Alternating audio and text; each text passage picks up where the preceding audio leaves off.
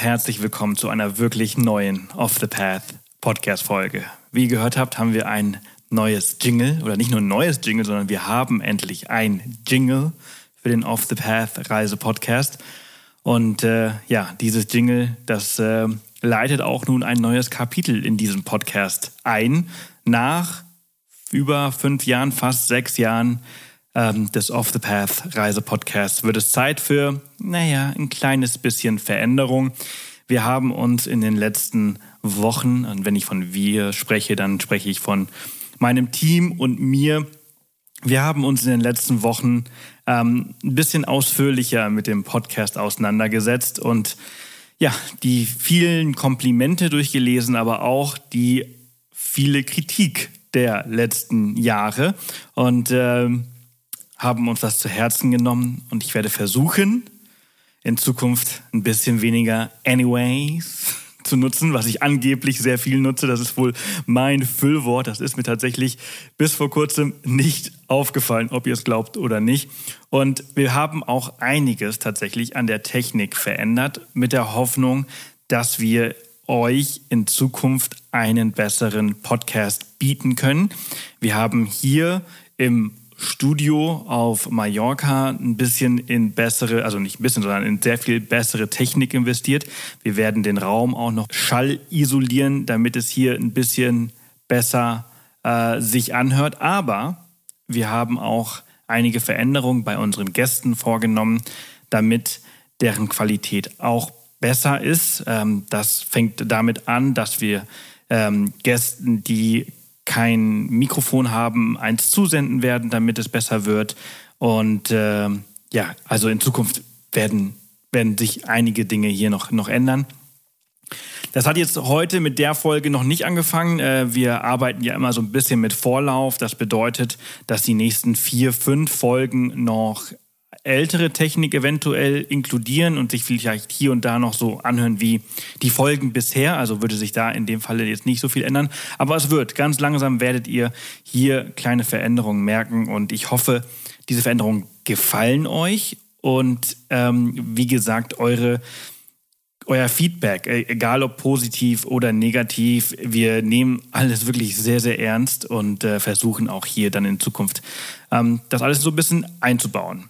Wie gesagt, meine Füllwörter, ich gebe mein Bestes, werde ich mir natürlich sehr viel Mühe geben, meinen äh, Gesprächspartnern nicht mehr so sehr ins Wort zu fallen. Ähm, ich hatte es immer gerne, einfach eine Unterhaltung mit den Leuten zu führen, aber ich werde mich in Zukunft ein bisschen mehr zurücknehmen. Ähm, das äh, fällt mir manchmal ein bisschen schwer, aber das wird schon. Und ähm, naja, das Ding ist halt, also man muss einfach verstehen, das ist hier off the path und so wie jedes Abenteuer auch immer anders und, und meistens auch sehr ungeplant ist, sind halt auch eben diese Podcasts immer so ein bisschen, auch wenn wir Vorgespräche führen und, und so eine Art hm, Leitfaden ähm, kreieren, führt eine Antwort immer in eine andere Richtung als die, die wir uns irgendwie vorgenommen haben. Und entsprechend ist halt jeder, jeder Podcast immer anders und egal wie gut man sich ähm, darauf vorbereitet, ähm, kommt es immer anders, als man denkt. Und äh, ich denke, eigentlich bin ich auch der Meinung, dass das auch völlig okay ist. Viel, sehen viele anders, ähm, aber ich glaube, dass das so ein Punkt ist, womit man einfach leben muss. Ähm, wir sind hier nicht in einem Monolog, der perfekt ausgereift ist und, und geplant ist, wie viele andere Podcasts auch. Die haben das ja wirklich bis auf die, bis aufs Komma äh, runtergeschrieben.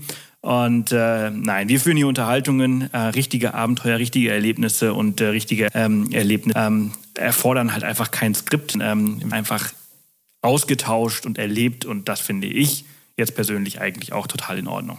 Wir arbeiten auch sehr stark an neuen Gästen und besseren Folgen und spannenderen Folgen und tiefgründigere Folgen.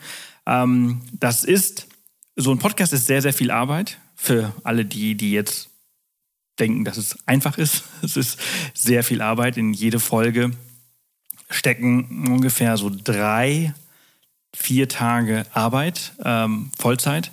Das ist wirklich nicht wenig. Äh, wir haben jetzt wirklich ein gesamtes Team drumherum aufgebaut mit einer kleinen Agentur, die uns halt ähm, hilft bei dem Ton, bei dem Mixen, beim Schneiden, Ähm, der Florian arbeitet sehr intensiv mit unseren Gästen, äh, ist halt im Austausch und äh, wir versuchen da wirklich ein bisschen tiefgründiger einzugehen. Ähm, und ja, das sollte halt in Zukunft alles ein bisschen besser laufen. Also, diese Intro ist jetzt ein bisschen länger, mal so ein bisschen anderes Thema, falls ihr, was euch überhaupt interessiert. Ansonsten könnt ihr natürlich ein bisschen vorspulen, bis es halt in die Folge reingeht. Heute habe ich ähm, Christine äh, als Gast da. Und Christine hat ein sehr spannendes Thema, finde ich, weil sie war, ähm, sie hat einen Sommer oder sechs Wochen in einer Alpenvereinshütte äh, gearbeitet und was sie dort alles erlebt hat, darüber sprechen wir heute. Was für Gäste sie gehabt hat, was für besondere ähm, Anfragen sie äh, regelmäßig von Gästen gehabt hat auf ähm, über 2000 Metern. Das ist äh, das Thema heute. Das ist heute die 178. Off the Path Podcast Folge. Das bedeutet für euch, dass ihr Bilder zu dieser Folge und halt auch Links und, und mehr Infos zu Christine unter www.offthepath.com slash Folge 178 findet. Und ähm, ja, ansonsten wünsche ich euch natürlich ganz viel Spaß mit dieser Folge. Schön, dass ihr da seid. Hinterlasst sehr gerne weiterhin tolle Bewertungen auf iTunes und äh, Spotify. Da kann man ja seit kurzem auch Bewertungen hinterlassen. Oder schreibt mir gerne auf Instagram unter Off the Path. Und äh, ja, ganz viel Spaß mit der Folge. Schön, dass ihr nach wie vor da seid.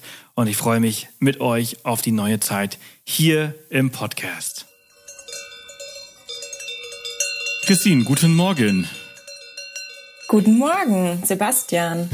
Schön, dass es klappt. Schön, dass du heute Morgen Zeit findest. Äh, du bist ja ein Schneehase, wie du in deiner E-Mail vorher geschrieben hast. Wie ist das Wetter gerade bei euch? Ist es gerade so winterlich, wie du es magst, oder wäre dir der Frühling von letzter Woche ein bisschen lieber gewesen? Ja, es ist sehr winterlich und ähm, ja, ich bin total happy und werde heute Mittag auch einen Winterspaziergang machen. Den ersten dieses Jahr, weil bei uns wirklich kein Schnee bis jetzt lag. Dann nehme ich halt den Schnee vom April. Das bin ich auch sehr zufrieden. Auch ein bisschen verrückt, oder? Dass erst im April der richtige Schnee fällt. Ja, total. Also, ja. Aber wohl früher war es wohl auch immer so. Ob das jetzt was mit dem Klimawandel zu tun hat, man weiß es nicht, ne? Mit Sicherheit. Ja, wahrscheinlich, ja. Ich glaube auch. Wir sprechen heute über ähm, deine, deine Zeit auf ähm, einer Alpenvereinshütte, äh, die du verbracht hast. Und das ist ein sehr, sehr spannendes Thema und ich freue mich sehr auf das Gespräch mit dir, weil es mal was komplett anderes ist. Mal so die Ferien oder den, die, ja, den Sommer oben auf dem Berg zu verbringen. Ähm, jeder, der gerne wandert, der kehrt auch gerne in eine Hütte ein oder bleibt auch super gerne über Nacht. Das ist immer was ganz Besonderes, da oben ähm, den Sonnenuntergang zu sehen und morgens diese ersten Sonnenstrahlen zu sehen. Ich liebe es. Was hat dich ja, inspiriert, das zu machen? Ähm, ja, auf alle Fälle. Also zum einen schon den Punkt, den du gesagt hast. Also ich bin selber sehr, sehr, sehr gerne ähm, einfach auf Hütten unterwegs und ähm, mache gerne Hüttentouren im Sommer. Und ähm, da habe ich mir schon immer gedacht, ach, so mal auf einer Alpenvereinshütte so so ein Sommer einfach raus und einfach mal da zu arbeiten, das wäre doch richtig cool. Und ähm, ja, das hat sich dann einfach letztes Jahr so ergeben. Also ähm, ich habe halt überlegt, ja, ich habe Semesterferien, ich würde eh einen Ferienjob machen. Und dann hat mich mein Freund tatsächlich auf die Idee gebracht, ja komm, schau doch einfach mal nach einer Hütte, vielleicht findest du ja was, was halt eben ja auch keine ganze Saison geht, weil ich ja eben keine ganze Saison Zeit hatte. Und ja, so hat es dann auch geklappt. Also ich habe tatsächlich äh, einige Hütten gefunden, die einfach auch kürzer als eine Saison äh, Angestellte nehmen und ja, genau. Wie hast du gepunktet, als du dann zurück im Semester warst und sagst so, ja, mein Ferienjob, haha, mein Semesterjob, der, der war richtig cool. Ich habe oben auf der Hütte äh, die Zeit verbracht. Mm, jein, also viele, also ich studiere in der Nähe von Frankfurt und das sind sehr viele aus der Stadt und ja, die haben nicht so viel mit äh, Berge und Natur zu tun. Deshalb ja, ähm, ja, konnten die sich da auch nicht so viel drunter vorstellen, um ehrlich zu sein. Also ich muss sagen, ich muss, also unter dem Arbeiten auf einer alten Vereinshütte oder auf einer Hütte, das stelle ich mir auch ein bisschen anders vor, als wenn, äh, ja, so wie ich das mache, da um 16 Uhr ankomme, meine Schuhe ausziehe, mein Zimmer oder mein oder den ja den Raum betrete mit den Hausschuhen, äh, ein bisschen Glück, fließend warmes Wasser habe, mich dusche, dann meinen wohlverdienten Radler äh, trinke und äh, mich dann äh, bedienen lasse und dann einfach nur noch entspanne. Ich glaube, dein Alltag auf so einer Hütte war ein bisschen anders. Ähm, ja, es war jetzt nicht unbedingt so entspannt, wie du das gesagt hast. Ähm, also ich kann ja was ein bisschen erzählen. Also ich bin um halb acht bin ich aufgestanden, beziehungsweise kurz vor halb acht, um halb acht haben wir angefangen zu arbeiten. Ähm, das Coole war eigentlich, dass der Wirt immer den Frühdienst ähm, so ab vier gemacht hat und wir dann sozusagen um halb acht das Geschirr vom Frühstück eben ja abgewaschen haben und das Frühstück abgebaut haben und eben dann erst ja das Arbeiten angefangen haben. Also das war schon Luxus, weil auf vielen Hütten muss man halt auch Frühdienst machen. Genau, und dann haben wir ähm, eben angefangen sauber zu machen, eben gerade den Frühstücksraum und zu putzen, die Waschräume zu putzen, die Toiletten zu putzen, auch die Zimmer aufzubetten und wieder herzurichten. Da muss man ja auch mal durchsaugen, mal die Mülleimer leeren und so weiter. Genau, und dann frühstückt man natürlich zwischendurch selbst, ähm, bei gutem Wetter auch auf der Terrasse natürlich. Ähm, das war schon toll. Und ja, genau, dann bin ich auch immer wieder ans Telefon gegangen, weil ich auch so ein bisschen eben fürs Telefon zuständig war und habe dann eben Zimmerpläne erstellt für die Gäste, die halt ähm, ja an dem Tag angereist sind und E-Mails beantwortet. Und auf der Hütte war das so, dass man halt so Verzehrkarten hatte. Also sprich, die Gäste haben einfach so eine Karte bekommen und ähm, haben darauf alles aufgeschrieben, was sie verzehrt haben. Und am Abend vor der Abreise sozusagen, wenn sie länger da waren oder halt eben nur nach einer Nacht, ähm, haben sie dann das bezahlt und ähm, genau, und dann mussten wir halt diese Karten immer vorbereiten. Das war dann natürlich, wenn viele Leute neu angekommen sind, auch ähm, sehr viel Arbeit. Und am Nachmittag kamen dann natürlich auch die Gäste, also es kamen auch ein paar Tagesgäste oder eben ja Leute, die eben ähm, vom Berg zurückkamen. Und dann gab es natürlich Service, also natürlich ganz normal bedienen. Und ähm, zwischendrin hatte man natürlich auch mal Zimmerstunde, also dass man einfach Pause hatte und ja, sich auch mal ins Bett legen konnte oder man ist ein Stück gegangen. Genau, und am Abend war dann einfach schon wieder Vorbereitung fürs äh, Abendessen und ähm, ja, sowas wie Besteck wickeln und ähm, ja, das, die Teller vorbereiten für die Plätze, für die Leute und ähm, da gab es immer so einen Sitzplan, äh, welche Leute wo saßen. Und dann haben wir das eingedeckt und ja, genau, dann war eben Abendessen, da war auch einfach Service. Und dann haben wir noch das Frühstück hergerichtet und die Leute eben abkassiert, die am nächsten Tag abgereist sind. Und ja, das war sozusagen der Standardablauf, genau. Aber ja, auf einer Hütte gibt's halt immer was zu tun. Also ja, da passiert immer zwischendrin mal was oder die Materialseilbahn bringt gerade irgendwie eine Lieferung und du musst irgendwie helfen ausladen. Genau, also da passiert immer was. Also es wird einem nicht langweilig. Es gibt immer, immer irgendwas gut zu tun. tun. Also es hört, es hört, sich jetzt nicht nach äh, nach viel Freizeit an. Äh, Im Gegenteil, nach einem extrem langen, langen, langen Tag. Ja, also das ist schon so. Aber das, also das muss man sich halt auch ja vorher bewusst sein. Und ich denke, jeder, der schon mal auf so einer Hütte war, der kann sich das zumindest ein bisschen vorstellen, dass man da keinen 9-to-5-Job hat, so würde ich es jetzt mal sagen. Nee, eher äh, 7 to ja, To, ja, ja, so ungefähr, ja, würde ich sagen, ja. Das ist schon ziemlich krass. Ähm, du hast aber, du hast Erfahrung mit äh, Leben äh, in den Bergen, obwohl du äh, gar nicht aus den Bergen kommst. Du kommst äh, äh, aus Würzburg. Du hast gerade ganz kurz erzählt, dass du da bei Frankfurt äh, studierst. Ähm, aber wenn du kannst, dann bist du in den Bergen. Und du hast äh, vor diesem Job auch einen sehr interessanten Job gemacht, den Job der Snow-Reporterin. Ja, genau, ähm, das stimmt. Ich war ähm, ja sozusagen in der Wintersaison 2019, 2020 ähm, Snow Reporterin äh, ja in Hochfügen. Und das war schon mit ab, äh, würde ich sagen, eine sehr, sehr coole Zeit. Und ähm, ja, war auf jeden Fall, würde ich schon fast sagen, so aktuell so die beste Zeit natürlich, weil ich sehr, sehr viel erlebt habe, sehr viele Leute kennengelernt habe und auch ja sehr viel Spaß hatte. Okay, also was muss man sich denn unter Snow Reporterin vorstellen? Und wie wird man das? Ja, das ist eine sehr, sehr gute Frage. Ähm, vielleicht kennst du ein oder andere ähm, in ja den Rocky Mountains oder ja in Kanada ähm, oder USA ist es, sag ich mal, gang und gäbe, dass es sowas gibt. Also es gibt einfach Leute, die ähm, ja von der Piste aus einfach täglich berichten.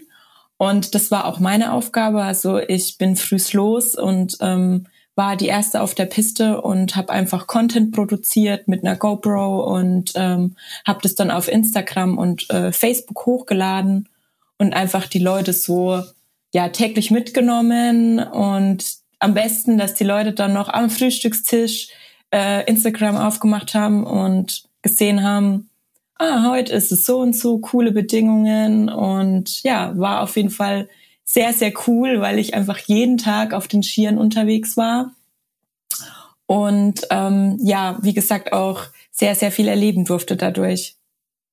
Das bedeutet, genau, du warst dafür, dafür zuständig, dass die Leute halt morgens motiviert sind und sagen, ah, Büro oder Skipiste, naja, dann machen wir heute mal Skipiste.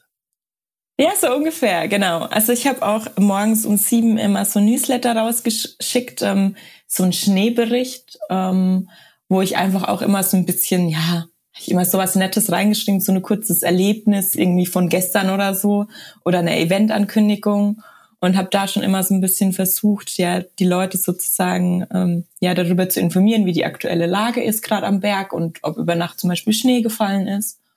Und ähm, ja, also ich habe auch sehr, sehr gutes Feedback bekommen. Also es sind halt dann irgendwann auch Gäste einfach auf einen zugekommen und ähm, die haben mich ja dann an meinem Ski-Outfit erkannt, weil ich ja täglich eben Fotos und äh, Videos eben hochgeladen habe und ja, die haben dann halt einfach mal gesagt, ja, ah, du bist doch die Snow Reporterin und voll cool, was du jeden Tag machst. Ich schaue jeden Tag die Stories und ja, es war auf jeden Fall sehr cool, definitiv.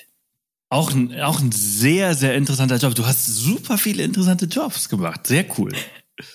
Ja. Wie, find, wie findest du diese, diese, diese, diese, diese, diese Arbeit? Also, war das ausgeschrieben? Haben die dich angesprochen? Bist du da in irgendeinem Verteiler drin, weil du halt immer da unten in den Bergen unterwegs bist? Wie, wie kommt man an sowas? Also tatsächlich die Stelle äh, Snow Reporterin äh, hat mein Freund entdeckt. Ähm, ich muss sagen, ich war in einem Job, der mir keinen Spaß gemacht hat. Ähm, die Rahmenbedingungen waren auch nicht so schön. Also ich hatte einen sehr langen Arbeitsweg. Ähm, die Arbeit an sich hat mir, wie gesagt, nicht so Spaß gemacht und ähm, ja, war dementsprechend immer nicht so gut drauf. Und dann hat er eines Tages halt gesagt, ja, du, übrigens, äh, ich habe da was gesehen, das wäre genau dein Ding. Und dann ähm, sind wir genau auch in dem Moment, wo er das zu mir gesagt hat, natürlich nach Österreich gefahren. Ähm, eine Freundin von mir war Sennerin äh, ein Sommer lang. Die haben wir dort besucht. Und dann hat er mir das halt gezeigt und hat gesagt, ja, schau doch mal nach der Stellenanzeige. Und ich so, nee, also die nehmen mich doch eh nicht und was soll das denn so auf die Art? Und dann habe ich ähm, halt die ganze Autofahrt irgendwie doch darüber nachdenken müssen. Und als ich dann eben bei meiner Freundin äh, auf dieser Alm angekommen bin, war das so das Erste, was ich ihr erzählt habe. Hab ich gesagt, ey, schau mal, das wäre das wäre genau mein so. Und dann ähm, ja, habe ich mich beworben und ähm, man musste auch Videos drehen. Also es war keine normale Bewerbung. Ähm, da kommt man natürlich nicht weit bei so einem Job, sondern ich musste ein Vorstellungsvideo drehen und dann noch mal so vier kurze Stories in denen ich eben Hochfügen als ja Freeride-Paradies von meinem Heimatort aus bewerbe. Und ähm, ja, da war ich halt dann irgendwie mit kurzen Hosen und Skiern mal auf einem Heuballen gestanden, so zum Beispiel. Und ähm, ja, oder bin irgendwie mit den geschulterten Skiern irgendwie übers Feld gelaufen. Genau, und das hat halt eben die, äh, ja, im Skigebiet, äh, beziehungsweise die Agentur, die die Stelle ausgeschrieben hatte, überzeugt. Sehr cool. Glück gehabt, Einsatz gezeigt und dann durftest du halt, was war das, einen ganzen Winter? Genau, es war einen ganzen Winter. Ähm, allerdings, ja, war natürlich das Ende sehr abrupt äh, durch die Corona-Pandemie. Also äh, das war praktisch der Winter, wo dann im, ja, im März sozusagen der Lockdown kam und ähm, ich musste dann auch innerhalb von vier Tagen heim, was halt auch irgendwie super schwierig war, wenn man irgendwie sich so eingelebt hat und ja, sich nicht mal so irgendwie richtig verabschieden kann. Das war natürlich sehr, sehr hart und vor allen Dingen, wenn man dann heimkommt und so denkt, so, was mache ich jetzt? Irgendwie so alles, was so geplant war, ist irgendwie jetzt erstmal, ja, erstmal auf Eis gelegt sozusagen. Ja, ich, ich kann mir das sehr gut vorstellen, wenn man dann so jeden Tag wirklich seine Routine hat und auch wirklich so eng getaktet ist und so viel erleben kann und die ganze Zeit draußen ist und dann auf einmal, ja, mit rausgehen ist nicht mehr viel. Wir müssen jetzt alle drin bleiben, äh, aufpassen, da ist irgendwie ein Virus. das ist schon, ähm, yeah. ja. Komisch. Ja, das, das, das war sehr, also sehr hart irgendwie, vor allen Dingen ja, das halt einfach auch erstmal zu realisieren, wenn man, wie du sagst, man war den ganzen Tag draußen. Ich war ja jeden Tag irgendwie bei Wind und Wetter draußen und dann kommst du nach Hause.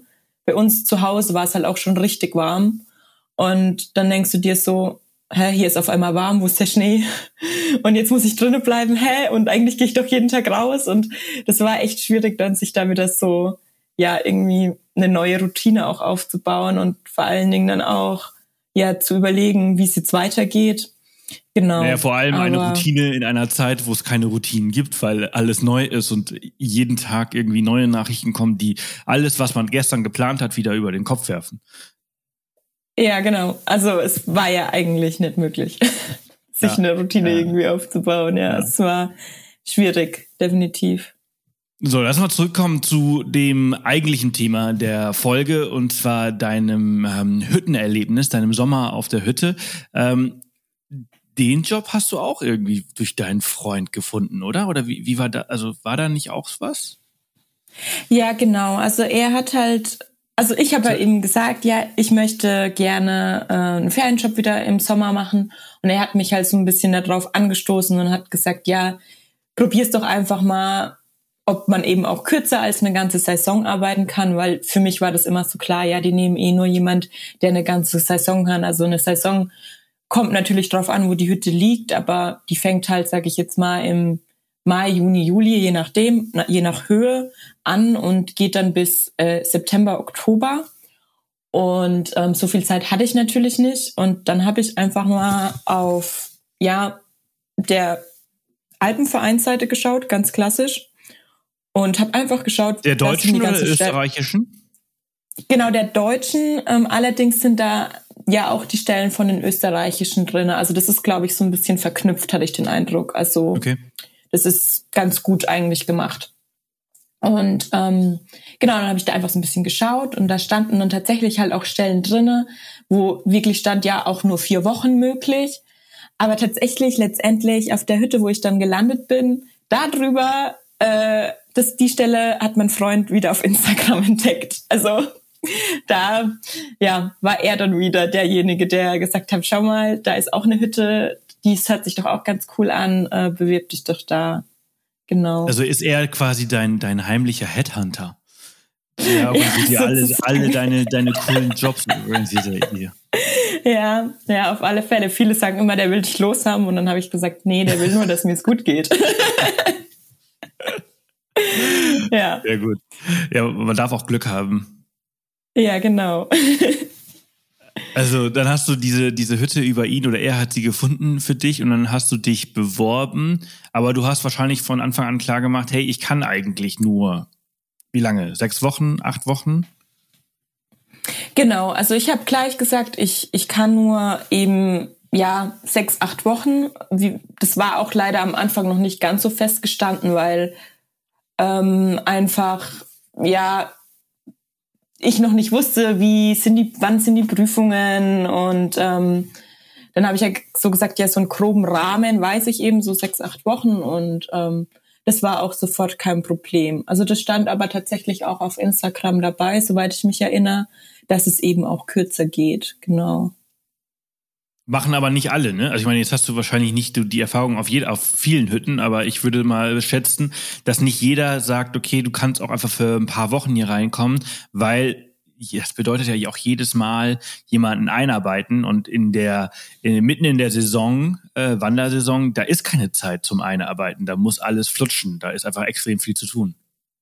Richtig, richtig. Also das alles, was du gesagt hast, das ist genau so. Ähm, viele, ich verstehe das auch, viele nehmen halt einfach nur für eine Saison, weil es ist keine Zeit da. Also es ist keine Zeit jetzt dann im August da jetzt nochmal jemand Neues einzuarbeiten, dem alles zu zeigen, weil es muss laufen. Ähm, und ja, deshalb war ich eigentlich noch ja umso glücklicher, dass es halt die Möglichkeit wirklich gab, weil ich echt auch erst so gesagt habe, ja, das ist doch gar nicht möglich. Und ähm, wie gesagt, es gibt ein paar Hütten, die das anbieten. Äh, man hat da natürlich nicht die große Auswahl, wie wenn man jetzt wirklich eine ganze Saisonzeit hat. Aber trotzdem, also ich hatte dann letztendlich drei Hütten, wo ich auch gesagt habe, da will ich mich bewerben, weil es mir auch so ja für mich ansprechend war und ähm, die hatten dann auch wie gesagt alle eine verkürzte Zeit sozusagen. Und du hast äh, die Zusage von zwei bekommen, ne? Genau, also ich habe die Zusage von zwei Hütten bekommen. Die eine ähm, war die Küssinger Hütte, also die ist am Groß Venediger auf 2500 Meter, also ähm, hochalpin sozusagen.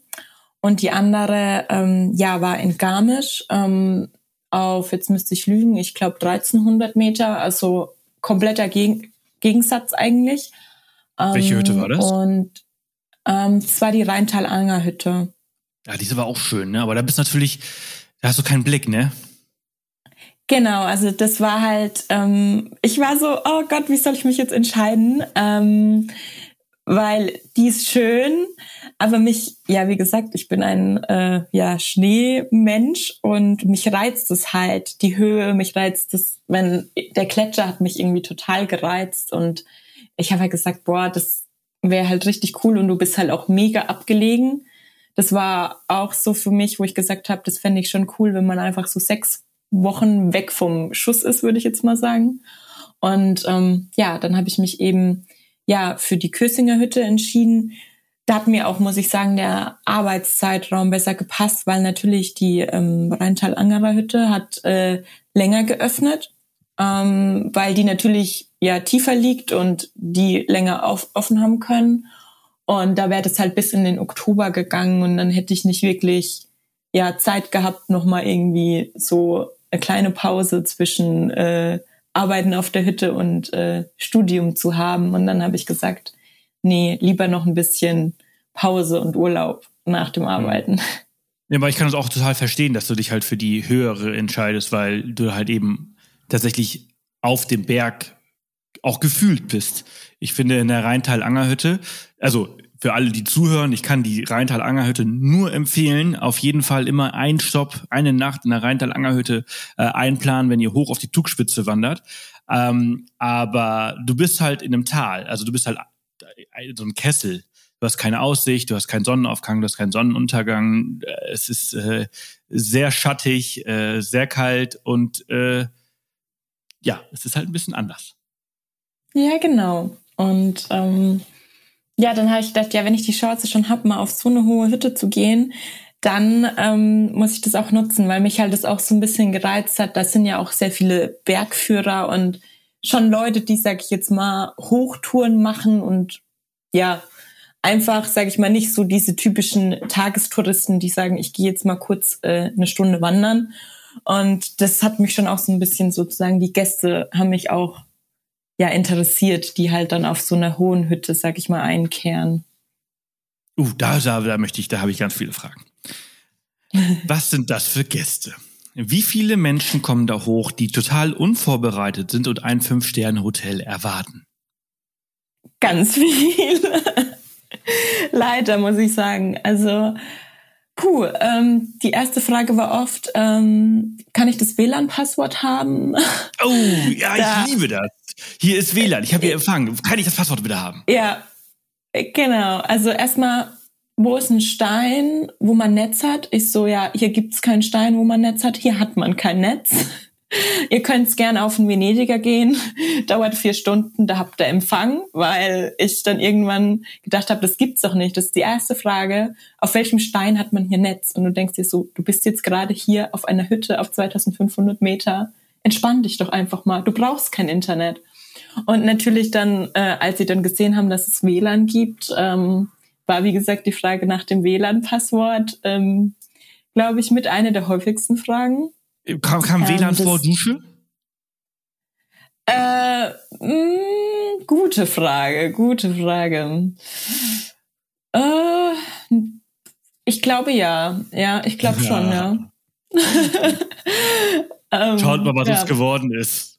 Internet ja, ist uns wichtiger als, als die eigene Reinheit, Sauberkeit. Voll, ja. Also wir haben natürlich das WLAN-Passwort nicht rausgegeben, weil ähm, das WLAN ging über Satellit. Also ja, erstens war es nicht so super gut und zweitens war es eh super teuer und wir hatten ja auch nur eine begrenzte Datenmenge und wir haben das einfach selber ja zum Arbeiten gebraucht, also um eben die E-Mails zu checken, die Res ins Reservierungssystem reinzukommen. Also ganz ja, wichtig, die Kartenzahlungen zu akzeptieren. Oh, genau, die Kartenzahlung. Tatsächlich ist es einmal ausgefallen, das WLAN. Ähm, und dann waren die Leute so, oh mein Gott, Kartenzahlung. Ja, ich habe jetzt kein Bargeld dabei. Und du denkst dir so, ich würde immer auf einer Hütte als Backup genug Bargeld mitnehmen, weil selbst wenn es da steht, dass eben ja Kartenzahlung möglich ist, es kann halt immer mal was sein. Also man ist halt einfach nicht im Tal.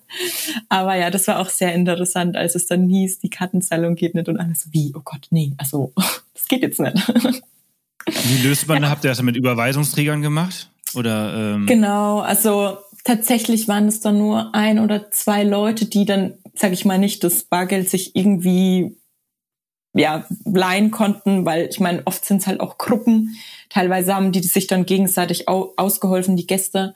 Ähm, und dann haben wir ihnen halt ja wie mehr oder weniger so eine ja händische Rechnung einfach geschrieben und die haben das dann uns überwiesen. Also es war jetzt an sich jetzt kein großes Drama, aber ähm, ja, die eher für die Leute, glaube ich, mehr als für uns.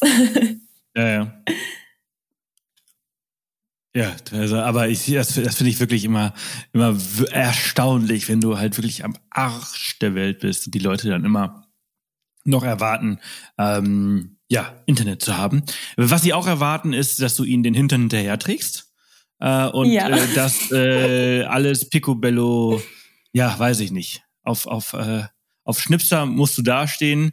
Äh, das Bett sollte im Idealfall gemacht sein. Äh, das äh, wie? Ich muss das selber machen? Also wie war das bei der Hütte? Also es, gibt ja verschiedene Methoden. Also entweder es gibt halt äh, äh, äh, Zimmer, Doppelzimmer, kleine Doppelzimmer oder halt Schlafräume, Schlafsäle. Ähm, wie war das dort? Genau, also es gibt alles. Ähm, es gibt ähm, Zweier-, Dreierzimmer, Mehrbettzimmer und ja, Lagerplätze. Ähm, also das größte Lager hatte so knapp drei, also war Platz für knapp 30 Leute. Ähm, und ja, letztendlich konnten 150 Leute ungefähr übernachten. Also schon richtig, richtig viele. Aber wie, wie oft sagst, äh, ähm, haben 150 tatsächlich da geschlafen? Äh, wahrscheinlich jetzt während Corona eh nicht so viele, oder? Ähm, ja, also am Wochenende waren wir schon oft ausgebucht. Ähm, es war halt sozusagen diese Vorschrift, dass wir jetzt ja im Lager auch dann immer sozusagen ein Bett frei lassen mussten. So je nachdem halt, ich meine, das ist ja eh nicht alles, wie soll ich sagen, das waren verschiedene Stockbetten, also die waren ja eh nicht alle nebeneinander. Ähm, aber da war so das die Hauptvorschrift, dass man halt darauf achten musste, dass man es halt nicht knallvoll machen kann. Ähm, genau, aber sagen wir es so, es ist so offiziell mit 150 angegeben, aber man kriegt theoretisch auch so 170 unter hatten wir auch mal, aber das war wirklich dann halt so Ausnahme. Wie gesagt, weil man ja eigentlich auch ja schauen musste, dass man irgendwie noch einen Platz freilässt. Ähm, aber wir hatten auch so lose Matratzen, also man konnte das dann relativ noch gut entzehren. Also dass die Leute dann einfach ja den Abstand auch ein bisschen einhalten konnten.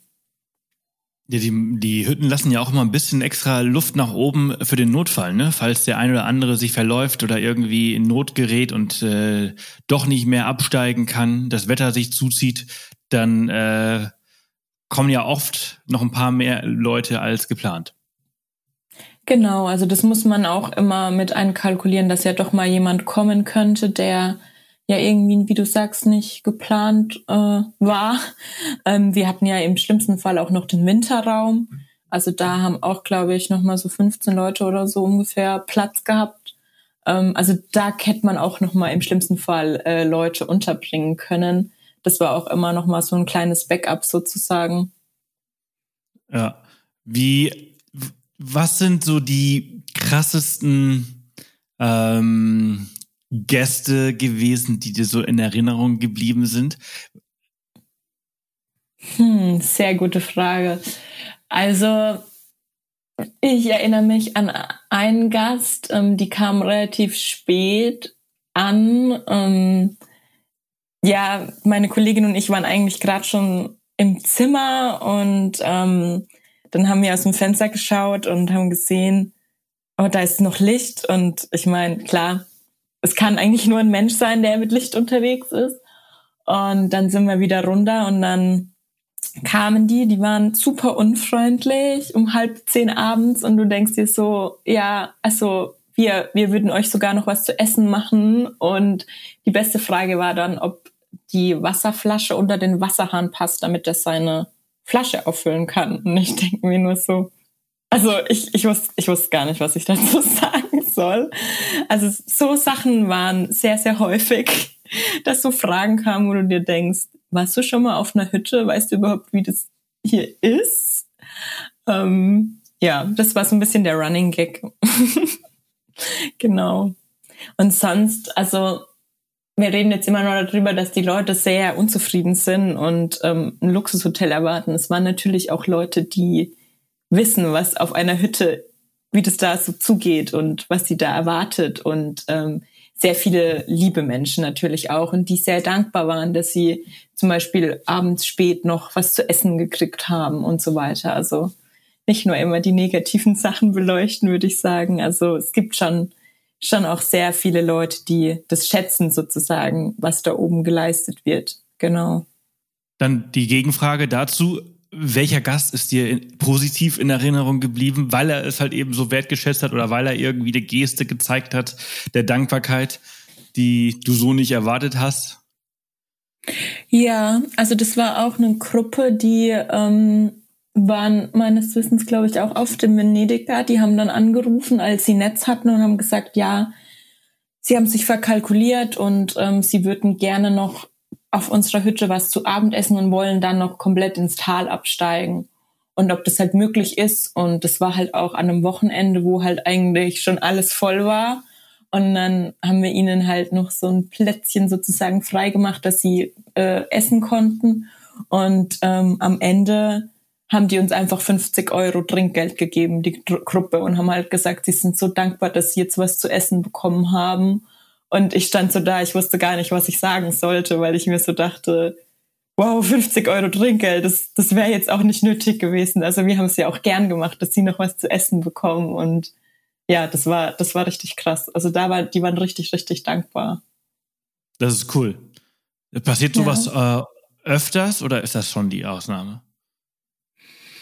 Ähm, ja, ganz unterschiedlich. Also es gibt halt auch sowas, dass die Leute dann sagen, ja, bei euch war es super schön und ähm, das Essen war super lecker, ihr seid ein tolles Team und sowas. Das gibt dir ja auch viel. Also es muss ja nicht immer monetär irgendwie, ähm, ja, die Anerkennung muss nicht immer monetär kommen. Also das gab es schon häufiger, dass die einfach, wenn sie zum Beispiel bezahlt haben oder am nächsten Tag, wenn sie dann wirklich gegangen sind, gesagt haben, war echt cool bei euch, ähm, hat alles super geklappt, war gut organisiert Essen war gut, ähm, so Sachen halt. Und dann denkst du dir so, ja, voll cool, ähm, haben wir was richtig gemacht, so. Mhm. Genau. Also ist der, äh, das ist jetzt auch die nächste Frage, weil wir jetzt schon äh, beim Thema äh, Trinkgeld sind. Äh, wie wichtig ist Trinkgeld auf so einer Hütte und wie ist der Verdienst? Ja, also ich würde schon sagen, dass es wichtig ist. Ähm, viele Leute unterschätzen, glaube ich, auch so ein bisschen, was dann so das Essen und das Trinken auf einer Hütte kostet. Aber man muss halt auch mal überlegen, welchen Weg die Lebensmittel sozusagen zurücklegen und wie oft bist du ins halt Tal gelaufen mit dem Rucksack und hast die Sachen hochgetragen? Gar nicht. Wir hatten eine Materialsalz an. Ja, ja, ja, ja, ich weiß. Aber es ist halt, wenn du jetzt zum Beispiel in der Rheintal-Angerer-Hütte äh, gearbeitet hättest, dann äh, wäre der Hubschrauber gekommen. Genau, da wäre der Hubschrauber gekommen oder ähm, der Wirt hat mir auch gesagt, dass sie wohl Kumpels irgendwie haben, die einen Quad haben und dass die dann auch ab und an mal frische Sachen mit dem Quad bringen, ähm, weil halt natürlich nicht immer der Hubschrauber fliegen kann. Also das sind halt ja immense Kosten und oft halt auch in den ganzen Naturschutzgebieten, da ja auch strenge Vorschriften sind, wann und wie mhm. der fliegen darf. Das kommt ja auch noch dazu. ja. ja. Aber es stimmt schon, also die meisten Leute sind halt wirklich, äh, also ich weiß nicht, was, was kosten, was kosten ein Radler oder ein Bier auf, auf der Hütte? Ich würde mir jetzt mal so schätzen, 3,80, vielleicht, vielleicht sogar ein bisschen mehr.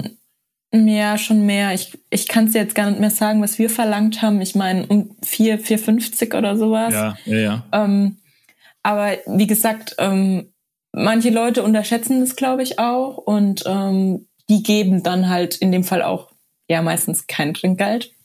Ähm, aber ja, es, das ist jetzt nicht unbedingt die Regel. Also ich denke halt, man muss sich das halt auch bewusst machen, welchen Weg, wie gesagt, die Lebensmittel zurücklegen äh, müssen und was wie oft die in die Hand genommen werden, bevor die überhaupt mal irgendwie in der Küche landen.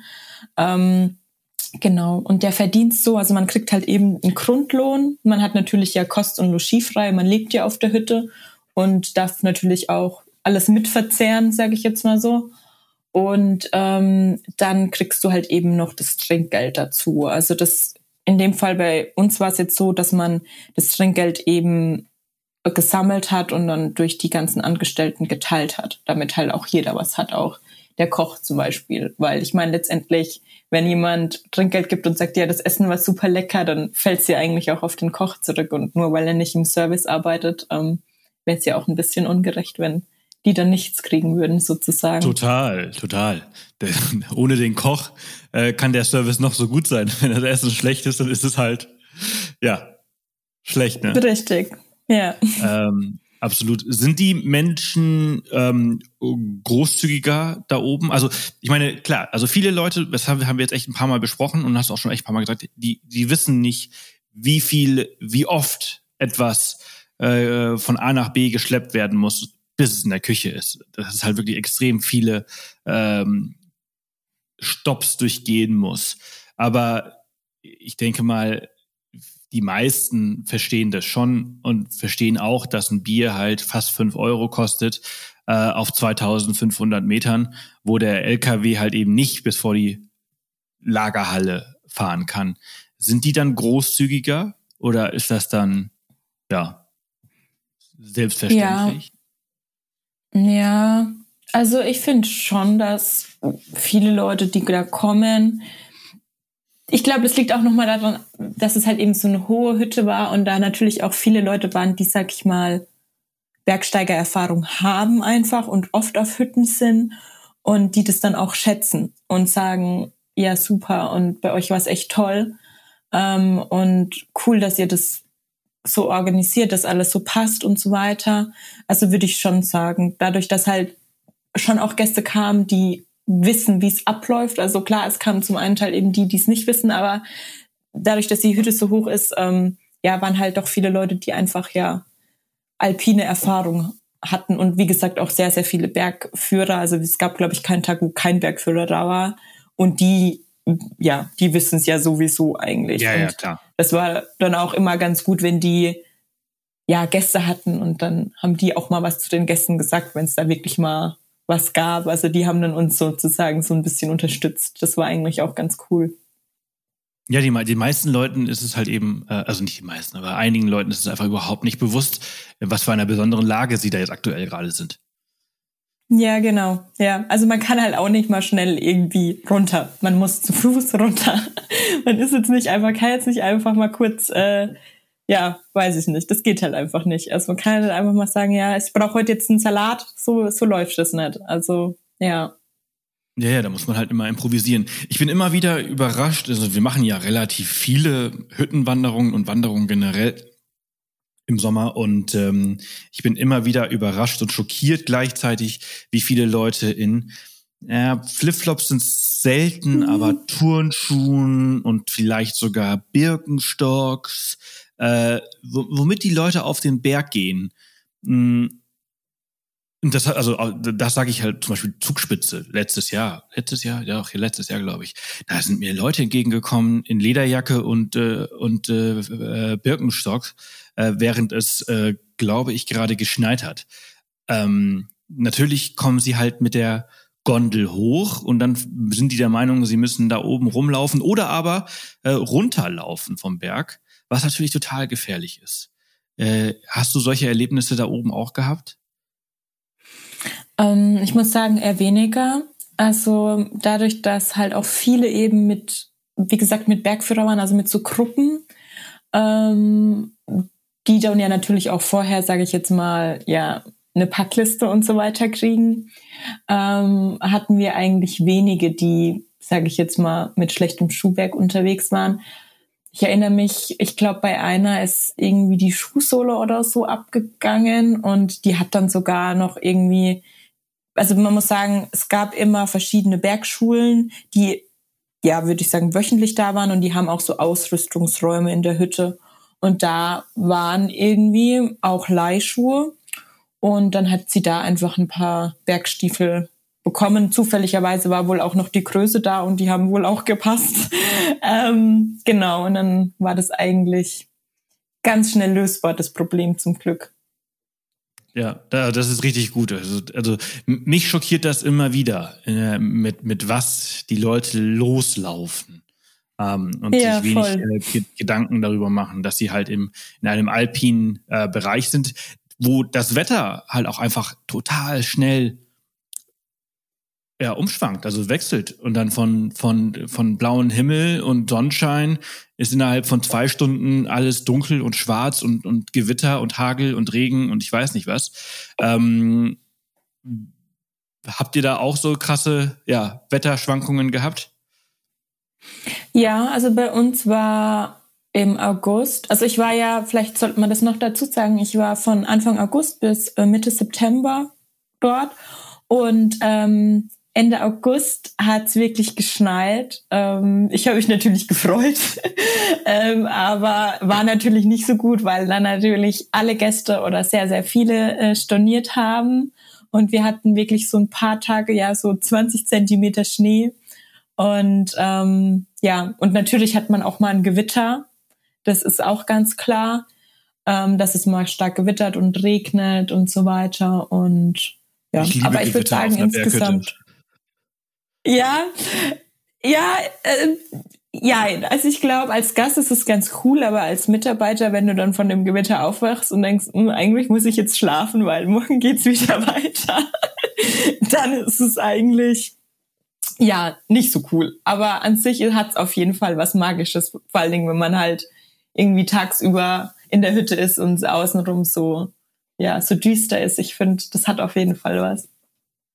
Ja.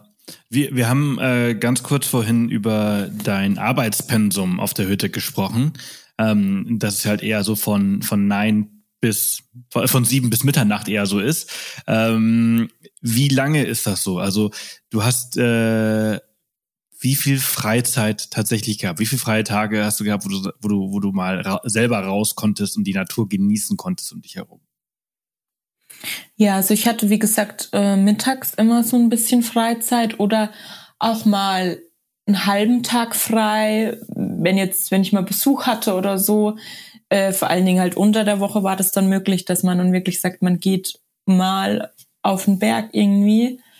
Ähm, und dann hatte ich so richtig frei, hatte ich so zweieinhalb Tage da war ich dann ähm, auch im Tal unterwegs. Also da waren meine Eltern auf Besuch und genau, und dann waren die erst sozusagen eine Nacht auf der Hütte und dann sind wir zusammen abgestiegen und waren im Tal. Das war eigentlich auch total nett gewesen. Und dann, wenn du dann wieder Schicht hast, darfst du wieder hochlaufen. Äh, ja, genau. Also dann, äh, man muss sagen, es gibt sozusagen ein Hüttentaxi, das einen bis zur Materialseilbahn fährt Und dann sind es so, ja, eineinhalb, zwei Stunden Aufstieg.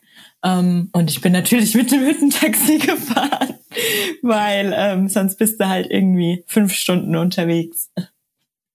Aber das ist natürlich auch, das ist auch ein geiler Weg zur Arbeit, oder? Wenn man da läuft, dann muss man sich wirklich ja. denken, hey, ich laufe jetzt gerade zur Arbeit. Wie krass ist das denn auf 2500 Metern? Juhu. Ja, voll, ja, voll. Also wir sind auch in der Mittagspause mal dann eben run runtergegangen zum sozusagen zur Talstation von der Materialseilbahn und das war halt irgendwie auch cool, weil man dann so denkt, ja, ich habe irgendwie gerade Mittagspause und ich gehe jetzt wandern so. Das das ja, hatte auf alle Fälle was, ja. Ja.